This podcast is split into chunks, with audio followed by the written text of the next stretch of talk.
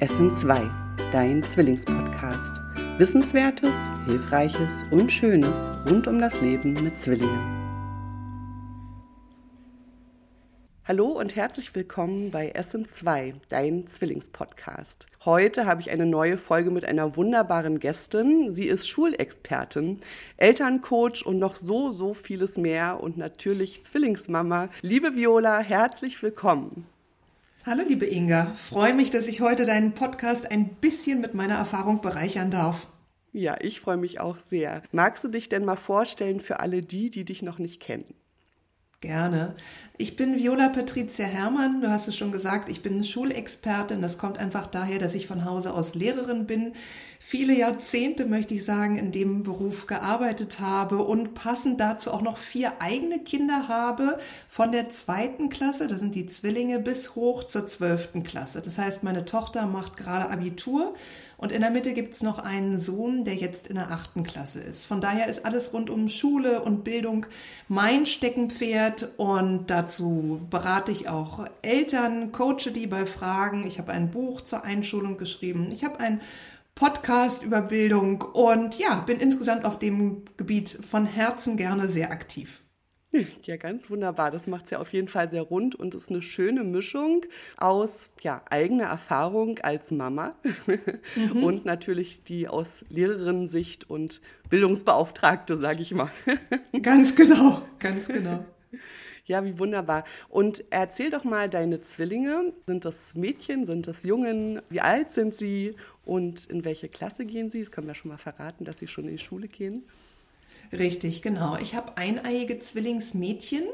Die sind jetzt acht Jahre alt geworden, Ende zweiter Klasse jetzt. Und ja, da möchte ich gleich nochmal einhaken und sagen, sie sind tatsächlich beide in der 2a.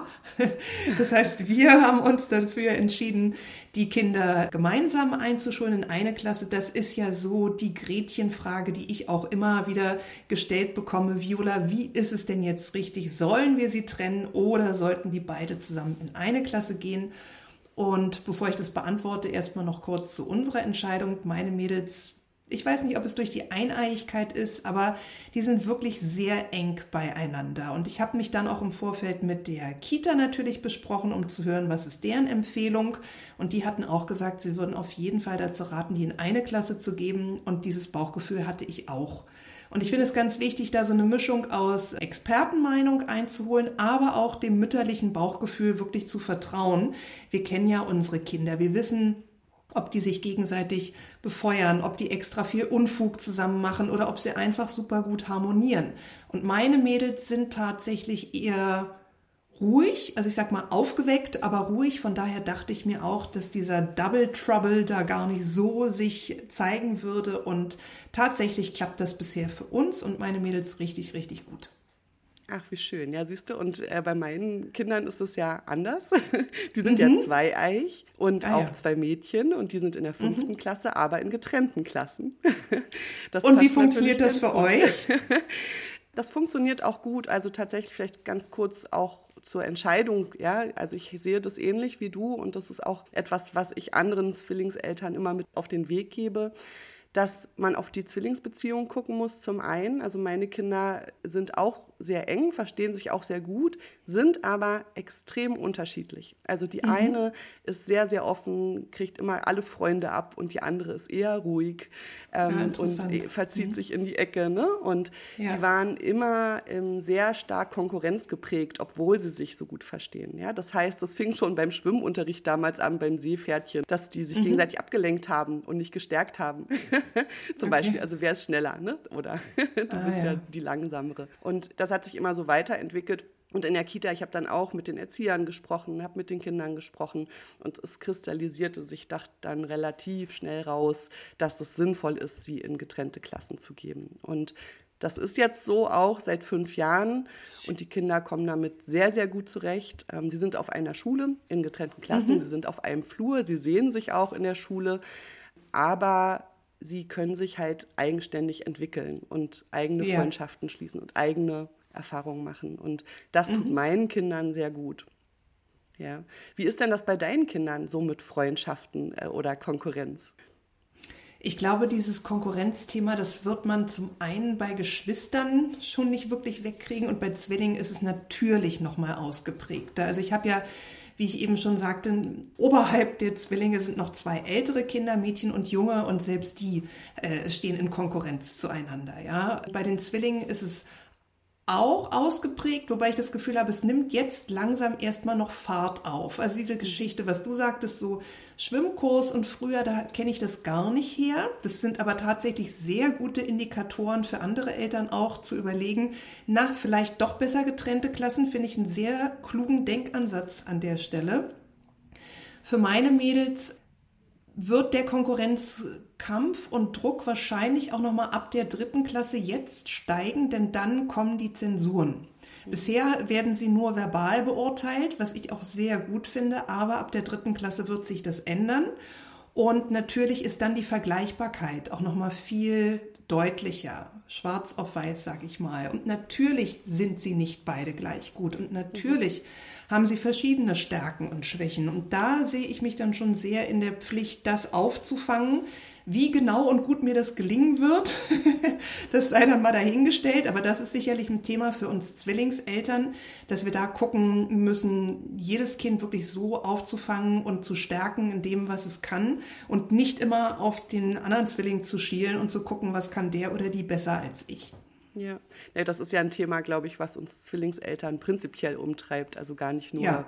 rund um die Schule, ne, sondern jeden, jedes Kind für sich einzeln wahrnehmen mit seinen äh, Stärken und seinen Schwächen und ja, jedem Kind seine Zeit geben ne? und, und es einfach entsprechend fördern, so wie es selber es braucht, ja, und nicht das Zwillingsgeschwister. Das ist ja ein Thema, was uns immer beschäftigt, also im Privaten ständig. und das finde ich auch interessant, wenn man sich dann so die Lehrer anschaut, ne, oder Lehrerinnen Mhm. Können die das so gut? Ne? Also wie gut können die auch die Zwillinge unterscheiden? Vor allen Dingen, wenn sie eineich sind, vor allen Dingen, wenn sie sich wirklich auch noch ähnlich sind, vielleicht auch ähnliche ja, Charakterzüge haben. Was sind da so deine Erfahrungen bei deinen Kindern? Die Klassenlehrerinnen, die meine haben, und die haben natürlich erst zweite Klasse hauptsächlich Unterricht bei der Klassenlehrerin, die mhm. kennt die Damen schon sehr gut. Mhm. Jetzt muss ich dazu sagen, das ist auch, sie ist selber schon eine Oma und hat vier Jungs durch die Schule gebracht. Also ich sag mal, diese wunderbare Lehrerin ist mit allen Wassern gewaschen, ja, und die kann auch wirklich super gut differenzieren zwischen den beiden und hat einen extrem guten Blick auf die. Bei anderen Lehrern habe ich das bisher noch nicht so erlebt, dass es da Probleme gegeben hätte und die über einen Kamm geschert worden wären. Und auch aus meiner Erfahrung als Lehrerin muss ich sagen, auch Lehrer wissen schon sehr genau, dass Zwillinge Individuen sind. Gelingt es immer perfekt, das zu differenzieren? Nein, wahrscheinlich nicht, weil dann ist es doch wieder so die Zwillinge, so als Doppelpack. Das kann mal passieren, aber eigentlich ist es schon klar, dass jedes Kind alleine betrachtet wird und das sieht man auch im Unterricht sehr schnell, wer wo seine Stärken hat und da punkten kann. Von daher ist die Unterscheidung dann auch wiederum nicht so schwer, wie manche Eltern vielleicht denken oder sich Sorgen machen. Hm weiß nicht, was deine Erfahrung ist. Also meine Erfahrung ist, dass ich in der Kita schon in den Elterngespräch tatsächlich immer nur einen Termin hatte für beide Kinder. ja, und das fand ich schwierig oft, ja, weil dann wird gar nicht von einem Kind nur gesprochen, sondern es vermischt sich dann gerne auch mal, ne, dass über zwei Kinder gleichzeitig gesprochen wird.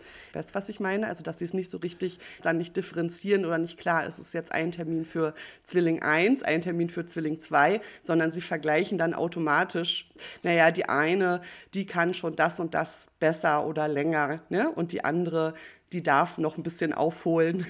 Fand ich auch immer schwer, weil man dadurch sehr verleitet wird, zu vergleichen und gar nicht immer nur wirklich auf ein Kind zu gucken. Ich kenne das aus den Kita-Gesprächen, da hast du recht, finde ich auch nicht sehr günstig. Gerade in der Schule finde ich das sehr schwierig und da würde ich auch als Elternteil darauf bestehen, zwei verschiedene Termine zu haben. Ich hatte auch gerade letzte Woche den äh, Elternsprechtag und da war es dann ein stündiger Termin, sprich zweimal 30 Minuten. So, also es war von vornherein klar, es werden zwei Kinder besprochen und jedes Kind bekommt seine Zeit.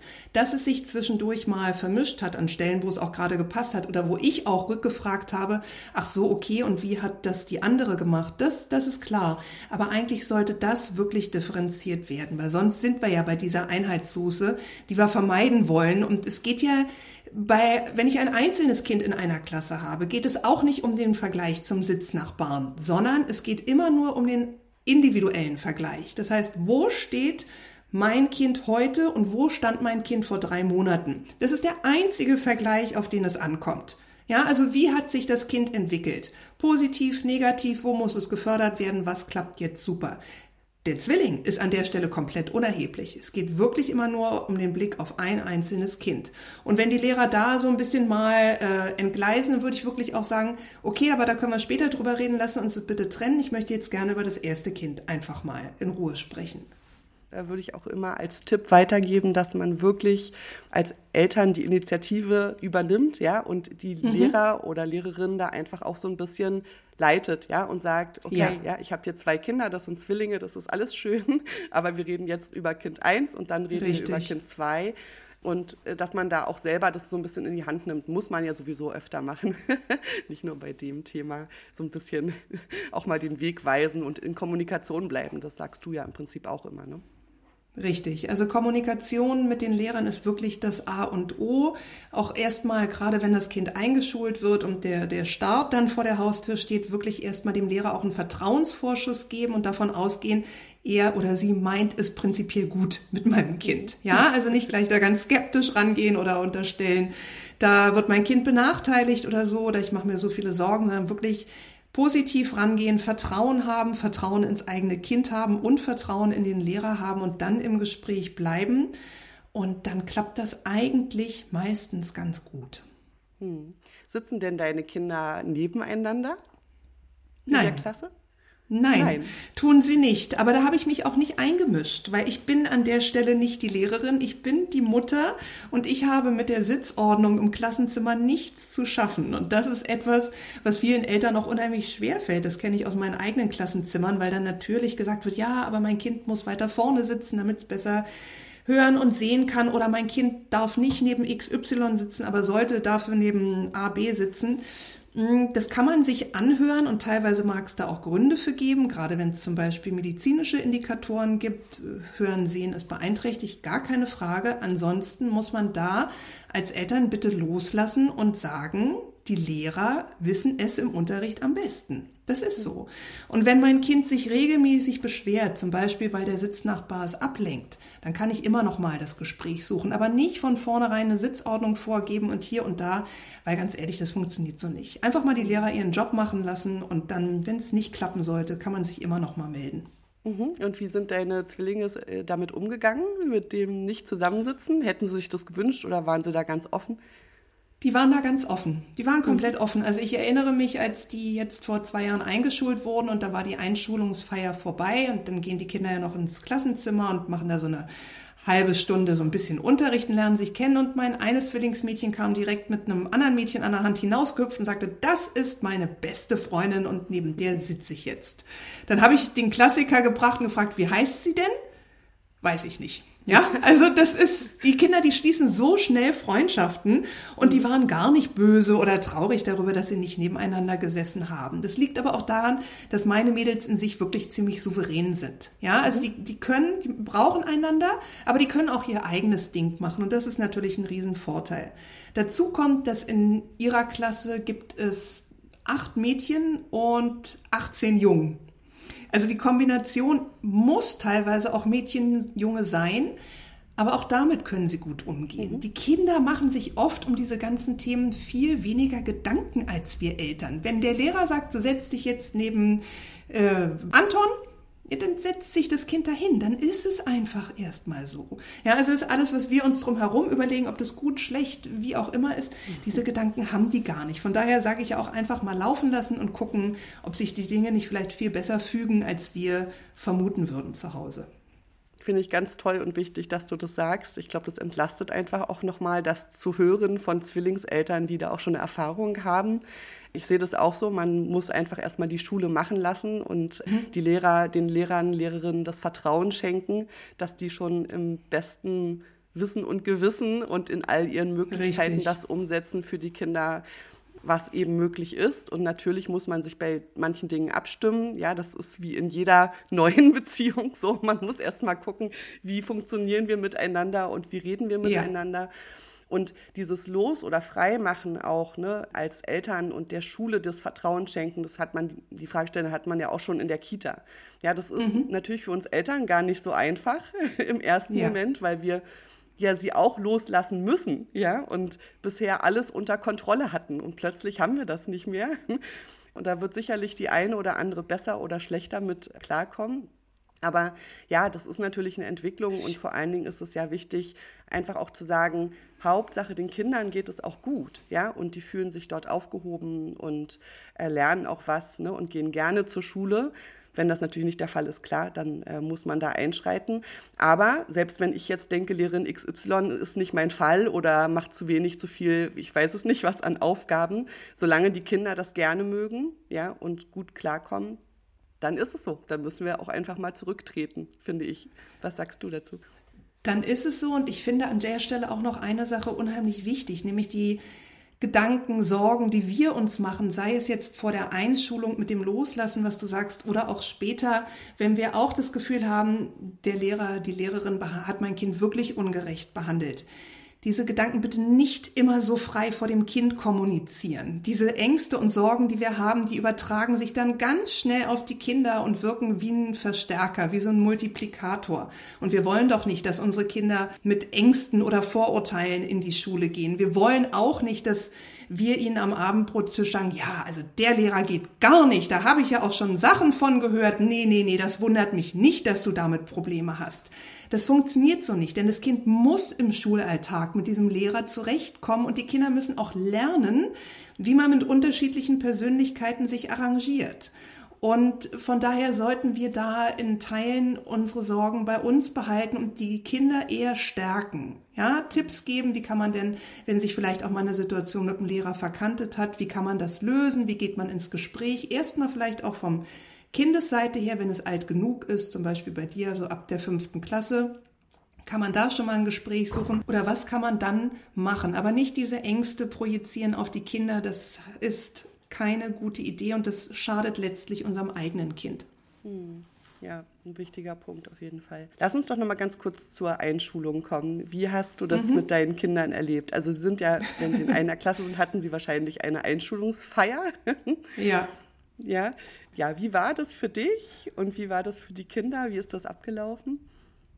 Also das ist äh, wirklich ganz komisch, weil das Thema Einschulung ist ja eins meiner Steckenpferde auch im Bereich Bildung. Ich habe ja da sogar ein Buch drüber geschrieben mit Tipps für Eltern und die beherzige ich natürlich auch selber. Aber dieses reine Mama-Gefühl, das kenne ich auch zu 100 Prozent. Von daher hatte ich tatsächlich auch bei der Einschulungsfeier, als sie dann auf ihre kleine Bühne gerufen wurden im Kreise ihrer Klassenkameraden, hatte ich ein kleines Tränchen im Knopfloch, muss ich ganz ehrlich sagen, weil es sind jetzt auch meine letzten Kinder, also Kind drei und vier.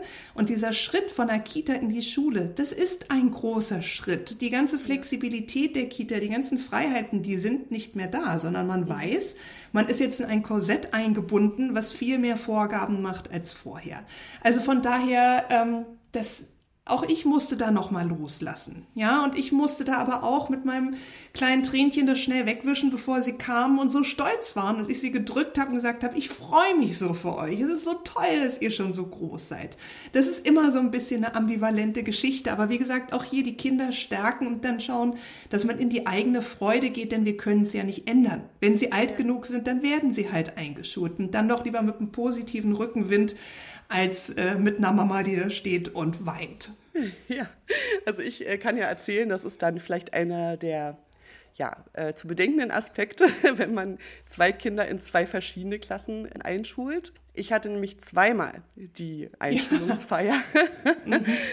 und das war natürlich so ein bisschen schwierig. Ich habe zweimal das gleiche Programm gesehen ne? und das ging dann auch, ich weiß es nicht, eine Stunde. Und äh, glücklicherweise waren sie dann natürlich auch nacheinander. Ja? Das heißt, ich hatte irgendwie, ich glaube, um halb zehn und um halb elf kam dann ja. die nächste Runde. Das war natürlich für uns Eltern so ein bisschen merkwürdig und trotzdem hast du natürlich die Freude bei den Kindern gesehen. Ja? Mhm. Also es war so ein bisschen organisatorisch schwierig, auch weil dann immer nur eine bestimmte Anzahl an Gästen äh, dabei sein durfte von der Familie. Mhm. Ne? Das war sehr reguliert und dann mussten wir da ganz schön viel drumherum organisieren und dann war sozusagen Zwilling 1 schon eingeschult, Zwilling 2 noch nicht. ja, also es war auch so ein bisschen für die Kinder etwas schwierig und ich war froh, dass ich mich entschieden hatten, hatte, den jeweiligen Zwilling nicht mitzunehmen zur Einschulung mhm. der anderen, weil sonst hätten sie alles schon gekannt. Das wäre, glaube ich, ähm, das ist eine gute gewesen. Idee. Ja.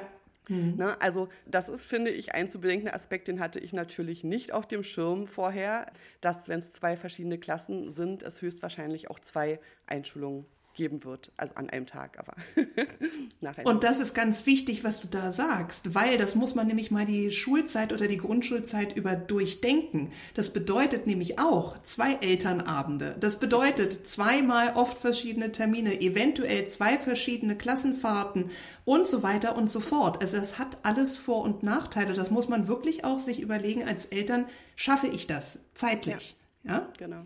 Ja, und nicht nur das, ne? Also ich meine, es sind verschiedene Anschaffungslisten, ja, für die erste mhm. Ausstattung.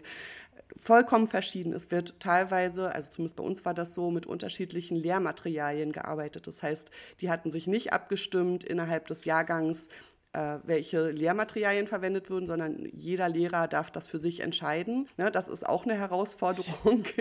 ja, dann unterschiedliche Hausaufgaben und, und, und. Also es gibt ganz viele ja. Dinge, die da herausfordernd sein können. Bei uns lagen natürlich die Elternabende immer gleichzeitig. Ja, das heißt, ich musste mhm. mich immer entscheiden für einen oder den anderen oder mein Mann und ich, ne, je nachdem. Das ist schon ja vieles, was man gar nicht vorher sich so überlegt. Ja, also es geht ja immer erstmal nur um die Frage, wo sind die Kinder am besten und wie am besten aufgehoben, eine oder getrennte Klassen. Aber was mhm. da drumherum an organisatorischen Dingen auf uns Eltern zukommt, ist nicht zu unterschätzen. Absolut, absolut. Ja. Und den Vorteil habe ich natürlich auch, dadurch, dass es eine Klasse ist ich kriege die meisten Sachen mit und alles läuft parallel. Von daher, das ist tatsächlich auch ein Vorteil, den ich daraus ja. ziehen kann.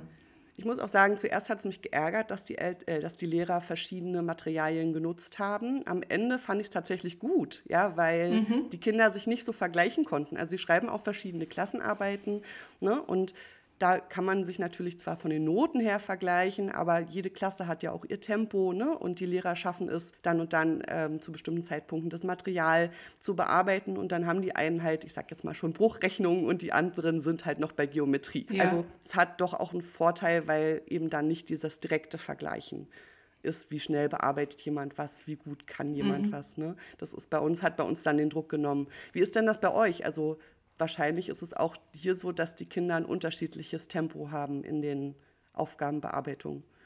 Absolut, absolut, komplett unterschiedlich. Also wie gesagt, dieser Elternsprechtag, den ich letzte Woche hatte, der hat eigentlich das wiedergespiegelt, was ich zu Hause auch so wahrnehme, dass mein eines Zwillingsmädchen sich gerade zum Mega-Durchstarter entwickelt. Die liest auch super flott und also die ist wirklich überall so on top of things.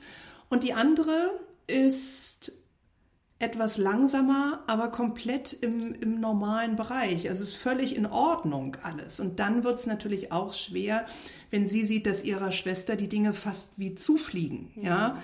Aber klar, das ist so. Sie haben dafür, ich muss, ich gucke dann halt immer, wo kann ich denn die andere loben? Also zum Beispiel eine sauberere Schrift. Also es gibt ja auch viele Aspekte, die man als Eltern auch zu Hause sehen kann, wo man da dann das Kind stärken kann.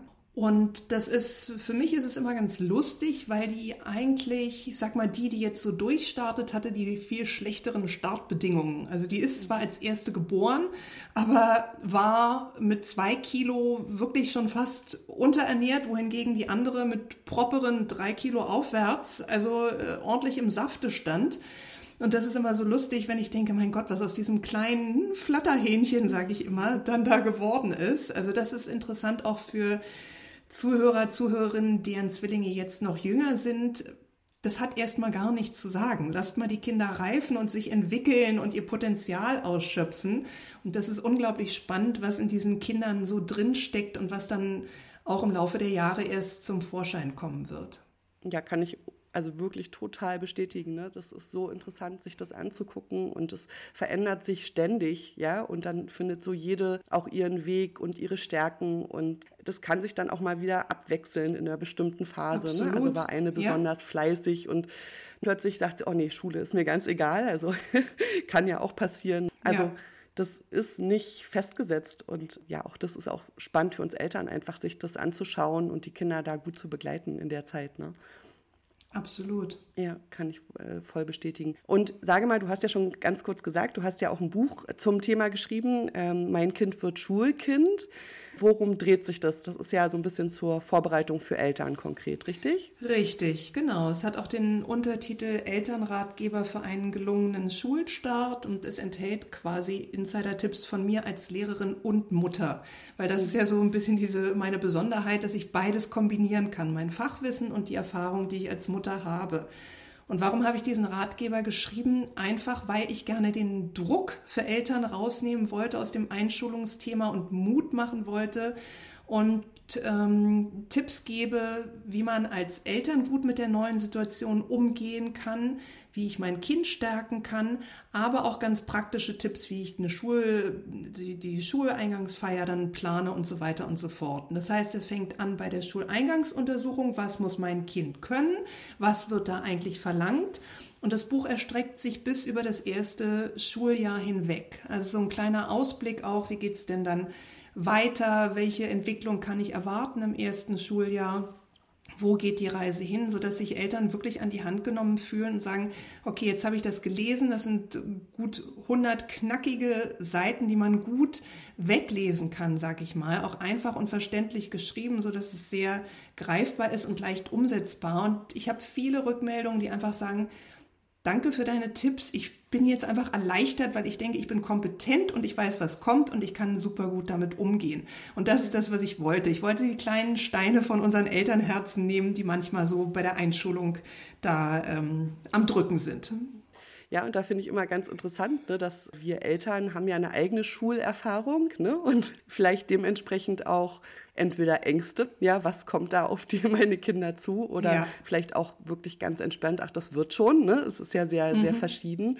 Und sich da auch wieder frei zu machen und zu wissen, das ist jetzt auch schon ein paar Jährchen her und Schule hat sich verändert ich meine, da gibt es noch viel zu tun, da können wir gleich noch drüber sprechen. Aber trotzdem gehe ich jetzt einfach mal davon aus, dass vor, ich sag jetzt mal 20, 30, 40 Jahren, ja, sah Schule anders aus, als sie heute aussieht. Und da muss man einfach auch mal das auf sich zukommen lassen und mal gucken, wie, was kommt da auf uns jetzt auch als zu, ne? Vom Lehrsystem, von den Lehrern einfach weiß ich nicht, es gab ja früher keine Saftklassen zum Beispiel oder sowas. Ne? Das war früher keine bekannten Konzepte.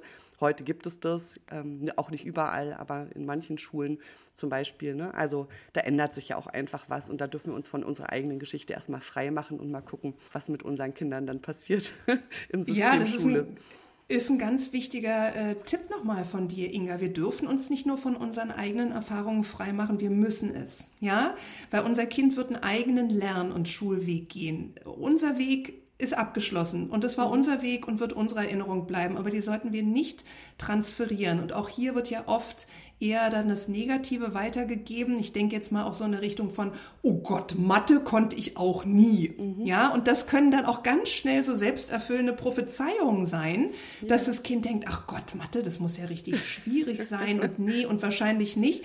Also sowas einfach bei sich behalten, bitte. Mhm. Und ja, die eigene Historie die ist da und die taucht bei mir im Kopf auch immer wieder auf, aber das muss man ja nicht alles dem Kind kommunizieren, sondern das muss einfach seine eigenen Erfahrungen machen dürfen und seinen eigenen Weg gehen dürfen. Und der kann sich grundlegend von unserem unterscheiden. Ja. Finde ich auch einen ganz wichtigen Punkt. Da kann ich ja vielleicht auch eine persönliche Geschichte zu erzählen. Mein Mann ist äh, Architekt, also mathematisch sehr begabt. Und äh, meine Kinder haben beide schon lange den Verdacht auf Dyskalkulie, also eine Mathe-Schwäche.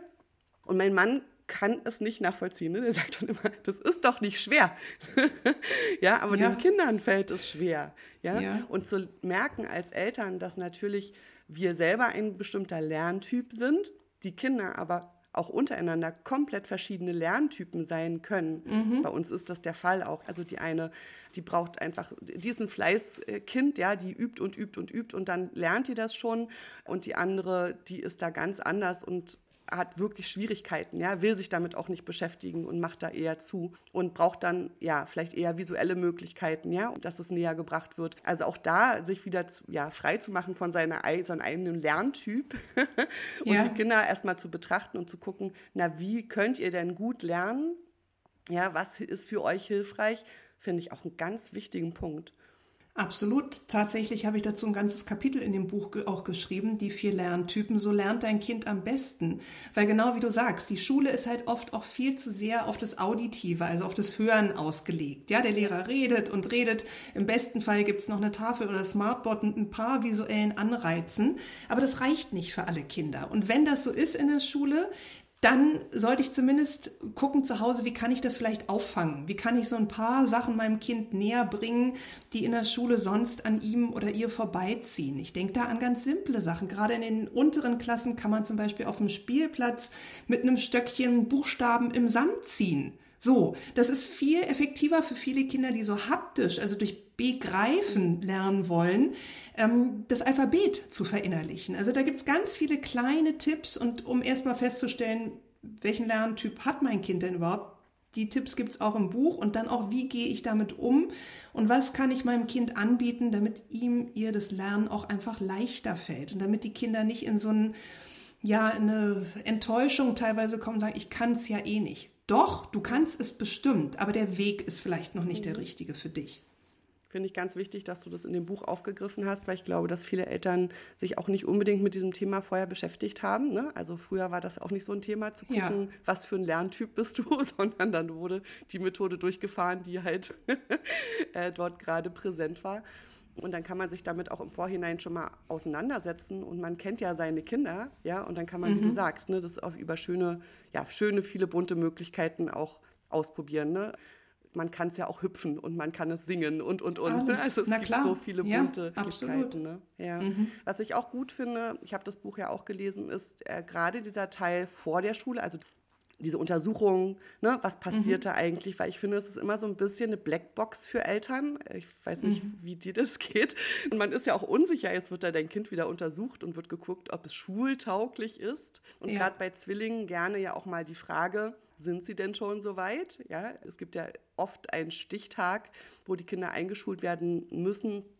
Und der kann sich von Bundesland zu Bundesland unterscheiden, soweit ich das weiß. Und dann mhm. ist es so, dass die Zwillinge manchmal vielleicht eben noch nicht so weit sind und nicht unbedingt ein Kannkind sind. Vielleicht kannst du ja noch mal ganz kurz was dazu sagen für all die, denen dieser Prozess noch bevorsteht. Das ist wirklich eine ganz individuelle Geschichte, weil es da, wie du richtig sagst, aufs Bundesland ankommt und die, diese Stichtage, die es gibt, plus die individuelle Zwillingskonstellation. Was ich allerdings sagen kann, ist, dass ich auch Zwillinge kenne, die insofern getrennt wurden, als dass ein Kind mit der Schule begonnen hat und das andere Kind noch nicht. Und auch das kann funktionieren. Ja, es ist so, für manche Kinder brauchen ein zusätzliches Kita-Jahr. Für mein Empfinden brauchen, bräuchten das viele Kinder sogar. Also ich bin auch ein Fan davon, wirklich den Kindern ihre Zeit zu geben und sie sich wirklich in Ruhe entwickeln zu lassen, bevor sie dann in die Schule kommen das geht noch schnell genug los, der ganze Stress in Teilen auch, der da auf sie einprasselt und sie werden auch früh genug fertig, um am Arbeitsmarkt dann auch international bestehen zu können. Also von daher gibt den Kindern ihre Zeit, sage ich auch immer gerne. Und wenn es bei den Zwillingen bedeutet, dass die in, in dem Teil getrennt werden, dann muss man das individuell besprechen. Oder wenn man das Gefühl hat, wir stellen beide nochmal zurück, dann wird es sicherlich auch dafür gute Gründe geben. Aber das ist natürlich schon eine weitreichende Entscheidung und hier braucht man definitiv eine Kombination aus, aus häuslichen Beobachtungen und Experten, Schularzt, Schulärztin, Kita, Erzieher etc., die da zusammenwirken, um dann wirklich eine fundierte Entscheidung treffen zu können. Ja, und ich glaube, das ist also wirklich auch eine herausfordernde Situation, ne? also auch mit den Kindern, ja, dem einen Kind zu ja. sagen, du darfst jetzt, darfst, sage ich jetzt mal schon, in die Schule, ne? und du darfst noch verweilen in, in der Kita ist sicherlich etwas, was auch nicht so einfach ist. Also kann man immer alles positiv formulieren, ne? aber kann ich mir vorstellen, dass es herausfordernd ist. Aber das kann ja auch zu späteren Zeitpunkten noch so sein. Es könnte ja auch sein, dass ein Zwilling, ich sage jetzt mal, noch mal eine Klasse wiederholt, wiederholen möchte oder muss, wie auch immer. Sehr, sehr Richtig. verschieden frei sind wir davon nicht, bevor die Kinder aus der Schule raus sind. Ne? So ist es, ja, genau. Mhm. Die Herausforderung bei Zweien, ja. Äh, total spannendes Thema, glaube ich, für viele. Und du äh, beschäftigst dich ja auch so prinzipiell mit dem Thema Bildung und hast ja schon gesagt, dass du auch einen Podcast dazu hast, und zwar Prominente für Bildung. Magst du mal so ein bisschen erzählen, weil ich finde, das ist ein ganz spannendes Thema für alle. Ja, ich wünsche mir, dass alle Kinder, also unsere Kinder, unsere Zwillinge von allen, die zuhören und alle Kinder, zumindest innerhalb Deutschlands, die bestmögliche Bildung bekommen können. Und ich sehe doch, dass es in unserem Bildungssystem an vielen Stellen mittlerweile hapert. Sei es der Lehrermangel oder seien es marode Klassenzimmer, Lernumgebungen, die nicht schön sind. Da kommen wir vom Hundertsten ins Tausendste. Also das sind wirklich Defizite, die wir da in den letzten Jahrzehnten angehäuft haben, die auf dem Rücken unserer Kinder ausgetragen werden. Das muss man mal ganz klar sagen. Wenn es jetzt Studien gibt, die besagen, dass jeder vierte Viertklässler nicht mehr ausreichend lesen kann, sollte uns das alle alarmieren. So, und an dem Thema bin ich dran und möchte da etwas verändern, weil es dringend nötig ist, der Politik auf die Füße zu treten. Nur, seien wir mal ehrlich, wenn ich jetzt alleine als Viola Patricia Hermann antrete, dann hören da nicht allzu viele zu. Also habe ich mir prominente Unterstützung geholt. Ich spreche mit Gästen wie zum Beispiel Sebastian Fitzek oder Stefanie zu Gutenberg, Tina Ruland, Detlef Soest, also ganz viele tolle, prominente Gäste, die aber auch alle Eltern sind und die daher von meinem Podcast auch aus der Elternperspektive unheimlich viel aus dem Nähkästchen plaudern. Dinge, die sie stören am Schulsystem, die sie selber schon mit ihren Kindern erlebt haben und auch Impulse geben, wie könnten wir es denn ändern? Denn die Veränderungen sind möglich, auch für uns Eltern im Kleinen. Und das ist mein Podcast Prominente für Bildung, dem ich einfach Bildung wieder sichtbar machen will und das Thema nach vorne bringen und auf die tagespolitische Ordnung wieder bringen möchte. Und wer da mal reinhört, da würde ich mich sehr freuen, denn jeder Stream hilft, um sichtbar zu werden. Und ich denke, Inga, du bist vielleicht so lieb und kannst es am Ende in den Show Notes verlinken. Und dann hört doch einfach mal rein. Es sind wirklich spannende Leute drin, auch mit ganz, ganz tollen Aussagen. Ja, also ich habe auch reingehört in die Folgen und ja, finde einfach wichtige Themen, ne, die da so kommen. Und eben halt, weil es aus Elternsicht ist, und ich nenne jetzt mal ein ja. Beispiel Deadlift die Soße, wo es so um die Fehlerkultur ging oder ganz so. Ne? Toll. Also ganz Richtig. wichtige Punkte einfach, und deswegen finde ich das auch toll, dass du dich diesem Thema annimmst und wieder eine Plattform ja gibst und versuchst irgendwie dieses Thema in die Öffentlichkeit zu rücken, weil genau. wir haben damit als Eltern jeden Tag zu tun, ja, die Lehrer haben damit jeden Tag zu tun. Und es wird seit Jahren ja, kritisiert, es wird versucht, Verbesserungen zu machen, aber es ist ja nie jetzt längerfristig. Ne? Und unsere Kinder bleiben aber auf der Strecke. Und genau das, Kinder sind die Zukunft, Bildung ist wichtig, das wissen wir alle. Und deswegen ganz wichtig und toll, dass du diesen Podcast machst und dich diesem Thema immer mehr annimmst in der Öffentlichkeit. Ja, danke für dein Feedback. Und tatsächlich ist es auch so, dass ich stellvertretend für uns Eltern antrete, weil mhm. ich weiß, dass Eltern und natürlich auch Lehrer die Defizite sehen. Aber seien wir doch mal ehrlich, wer hat denn noch nach einem Job und einem anstrengenden Tag und noch eine Hausaufgaben und Klassenarbeiten, wer hat den Nerv, sich stark zu machen dafür, sich Gehör zu verschaffen und mal auf den Tisch zu hauen und sagen, es geht so nicht weiter, das kann so nicht mehr funktionieren auf Dauer. So, und den Job übernehme ich jetzt einfach mal und haue auf den Tisch ja. mit dem Podcast und ich mache ja auch noch einige Sachen, die darüber hinausgehen und von daher ja, ist das meine Mission, da was anzutreiben, damit wirklich alle Kinder bessere Bildung genießen können und auch die Chancengleichheit in Deutschland da erhöht wird, weil ich denke, dass wir täglich viel zu viel großartiges Kinderpotenzial am Wegesrand liegen lassen und das können wir uns nicht leisten. Ja, ein ganz äh, wundervolles Abschlusswort äh, zu diesem Thema. Dafür danke ich dir auf jeden Fall. Und ich würde jetzt zum Abschluss dir noch ein paar Kurz- und Knappfragen stellen, wenn du Lust okay. hast. Okay, na klar. Und zwar Eineich oder Zweieich? Eineich. Spontane Geburt und oder Kaiserschnitt? Kaiserschnitt und das war auch eine gute Entscheidung, denn sonst wäre es für die erste Kleine schwierig geworden. Brust und oder Flasche? Und. Brust mhm. und Flasche. Mhm. Synchron und oder nach Bedarf? Oh. Synchron und nach Bedarf. Zwillingslook und oder Individualität? Zwillingslook, als sie kleiner waren, weil es simpel war, einfach einen Doppelpack immer überall mitzunehmen. Mittlerweile haben sie ihren ganz eigenen Stil und ich brauche nicht mehr mit zwei Sachen kommen. Mhm, super. Ja, das, auch das entwickelt sich. Ne? Ja. Gemeinsame oder getrennte Kita-Gruppe? Gemeinsame. Mhm. Und gemeinsames oder getrenntes Zimmer? noch gemeinsames Zimmer. Da wir, wie gesagt, vier Kinder haben, haben wir jetzt auch nicht ohne Ende Räume zur Verfügung. Wenn die Große auszieht, kann ich mir denken, dass es sich dann in zwei, drei Jahren trennt. Super. Lieben Dank. Ich äh, mache das immer, damit andere Eltern Eindruck bekommen, weil jeder von uns da ja auch anders entscheidet und die Situation eine mhm. andere ist. Und würde dir gerne zum Abschluss noch vier Fragen stellen und würde mich freuen, wenn du die beantworten magst. Und zwar, was war für dich bisher die schönste Phase mit deinen Zwillingen?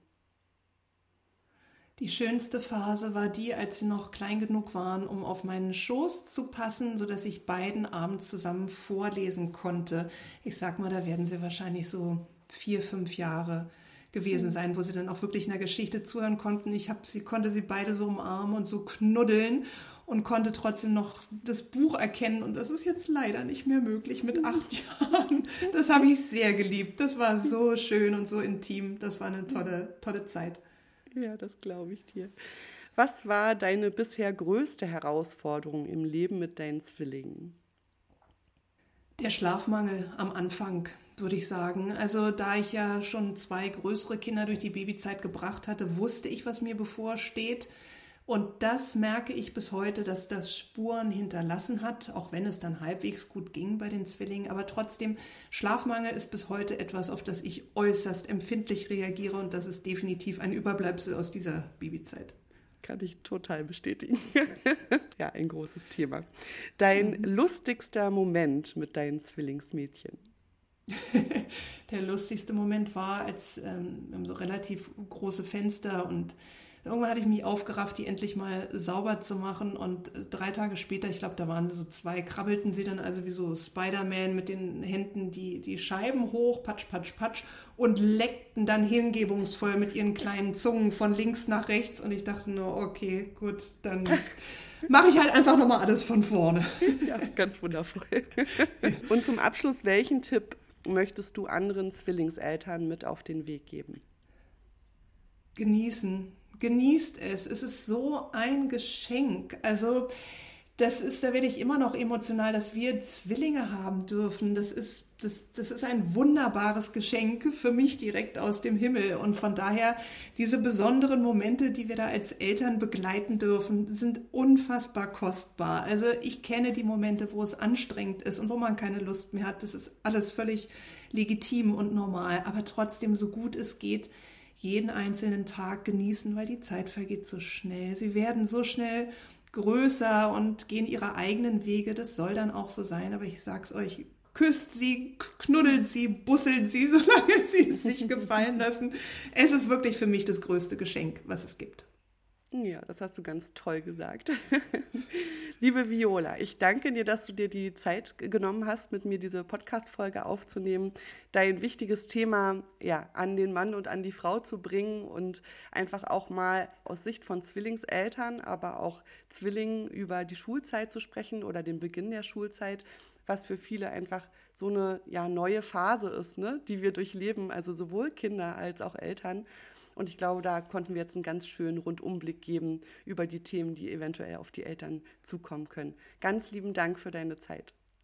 Habe ich sehr gerne gemacht, Inga. Ich hoffe, dass es vielen Zwillingseltern hilft und ja, es, es wird alles gut. Es ist so. Ich hoffe, dass auch diese Folge viel Mehrwert für dich bereitgehalten hat und danke dir für das Zuhören. Wie immer habe ich alle Links zu meinem Gast in den Shownotes vermerkt. Damit du die nächste Folge nicht verpasst, abonniere gerne den Podcast und besuche uns auf www.s-sind-2.de. Danke, dass du uns deine Zeit geschenkt hast. Auf bald, deine Inga. Juhu, es sind zwei.